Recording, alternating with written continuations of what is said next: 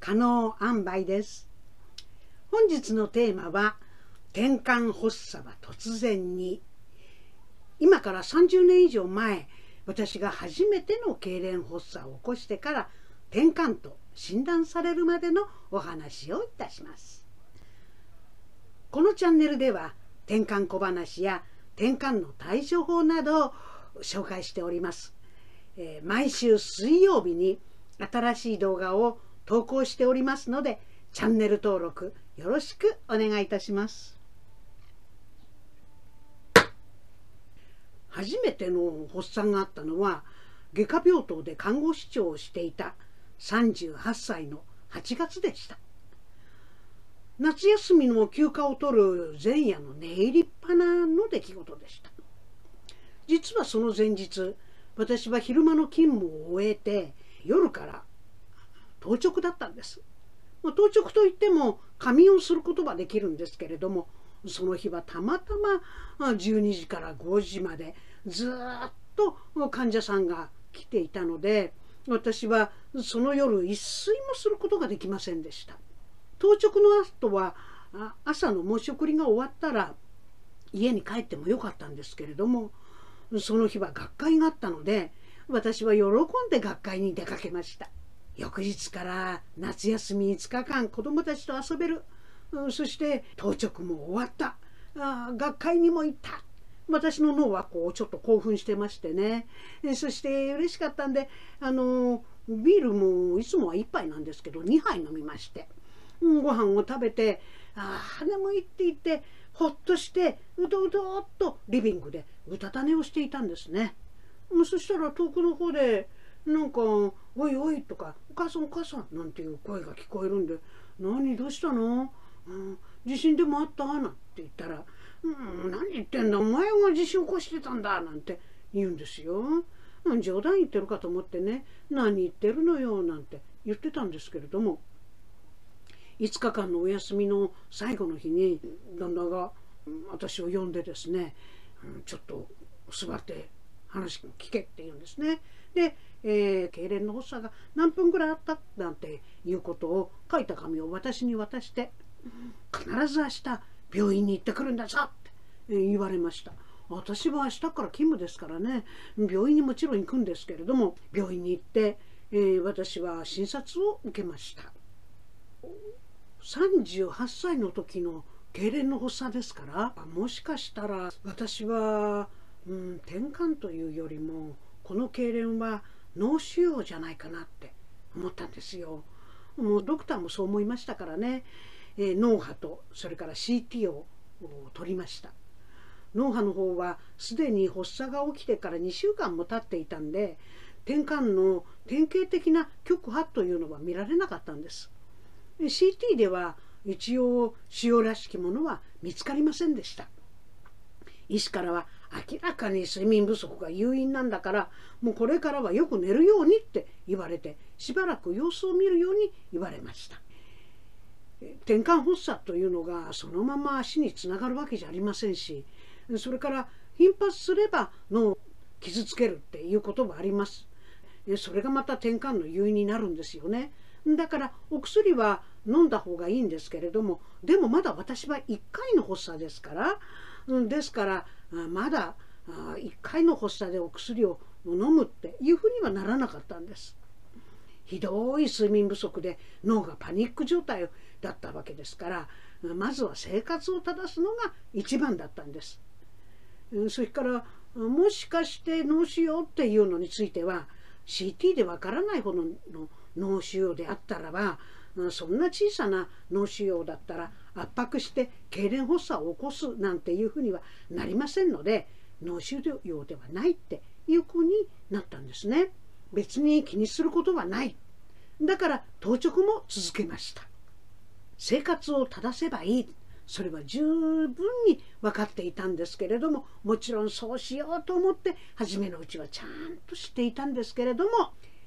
翌年の1月再びまた痙攣発作を起こしました半年前の発作よりも長い時間でしたしかもこの発作起こるべくして起きた発作だったんです私はまたもや日勤の後当直をして眠れないまま翌日の朝になったんだけども長時間の連続勤務をしていた日々が続いてたいうというのにもかかわらず当直明けに院内研修のお手伝いまで買って出たんですよ。ですから2回の発作ともに40時間以上寝ていない生理中だったそしてその日まで緊張する日が続いていてやっとほっとして、うん、緊張が取れた日の夜ビールを飲んでうたた寝をしたその寝入りっぱなに起きたのがこの2回発作だったんです。今回は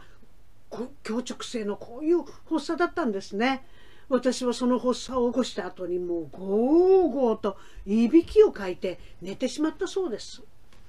その夜発作が起きたのかもしれないっていうことは目を覚ました時の体の様子から私は予測がつきました朝目が覚めてそして起きようとするんですけどうまく立てなかったんですよ。もう手足に力が全然入らなくって足をもつれさせるようにして壁を這いながらトイレに来ました。喋ろうとしてもろれつが回らずうまく喋れなかったんです。すぐに受診をして脳波を今度はすぐに取ってもらいました。無論転換の典型的な局案が出ていました。脳で発作の起きている場所というのは側頭葉でした。その日から抗転換薬を服用することになりました。これ以上発作を起こさないっていうことが第一の治療ですから薬は飲み続けなければなりませんでした。でもその前に十分な睡眠をとることがそういう生活に戻すっていうことが第一です。私がやらなくちゃなんて言って仕事を抱えすぎずに勤務時間以外は頭も体もゆっくりと休めることが重要でした。そして当直は免除してもらうことにしました。薬を飲みながら3年から5年発作がもしなければ徐々に薬を減らしていくことができるしそうすれば薬を服用しなくてもいいという日が来るのかもしれない。だから落ち込むことはありませんでした。私にはむしろこれぐらいの病気でよかったってそんな思いでした。何しろ私は脳腫瘍かもしれないということをビクビクしてたんですからね。私は外科の病棟でがんの患者さんが亡くなっていくのを見ていましたので死につながる病気ではないっていうことが私にとってはただの転換だっていうことはもうそれはラッキーっていう感じだったんです。何しろ日本人の100人に1人は転換なんですから。明らかに分かる人以外にも多くの隠れ転換患者っていうのが日本にはいっぱいいますからね私と転換とのお付き合いの話はまだまだこれから続くのですけれどもこの続きのお話は次の機会にお話をすることにいたします。本日のテーマは転換発作は突然にでした。いかがでしたか、えー、本日は私が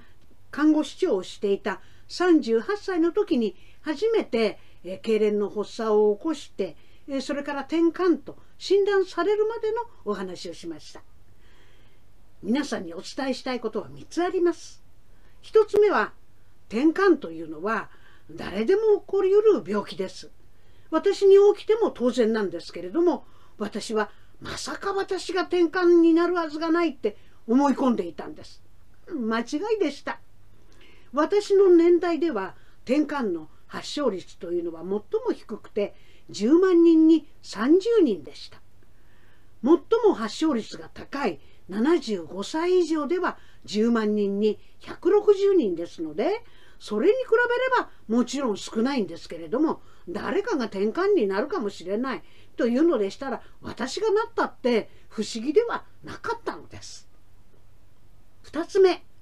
発作があったらできるだけすぐに診察に行ってください。医師が診断するためには患者からの情報が重要なんですね。診断のために重要な情報っていうのはどんな発作があったのかということだけではないんです。発作の前の生活状況だとか何か体の中にあった違和感だとかなんとなく変だなって思った体調の変化なんかも医師には細かく伝えてください。それが診断の助けになることがあります。3つ目は転換という病気をこの病名というのを告げられるとなんで私が？なんてつい原因を探りたくなります。すべての病気に原因があるとは限りません。転換は遺伝しません。転換の7割が原因不明です。原因はわからなくっても発作の誘引はあります。大抵は睡眠不足と疲労が発作の引き金になります。本日のまとめ一つ転換は年齢性別病歴にかかわらず突然にやってくる一つ転換のような発作があったらできるだけすぐに病院に行って診察を受けてください。一つ転換の原因は大抵がわからない。でも睡眠不足疲労が、えー、発作を引き起こす誘因となります。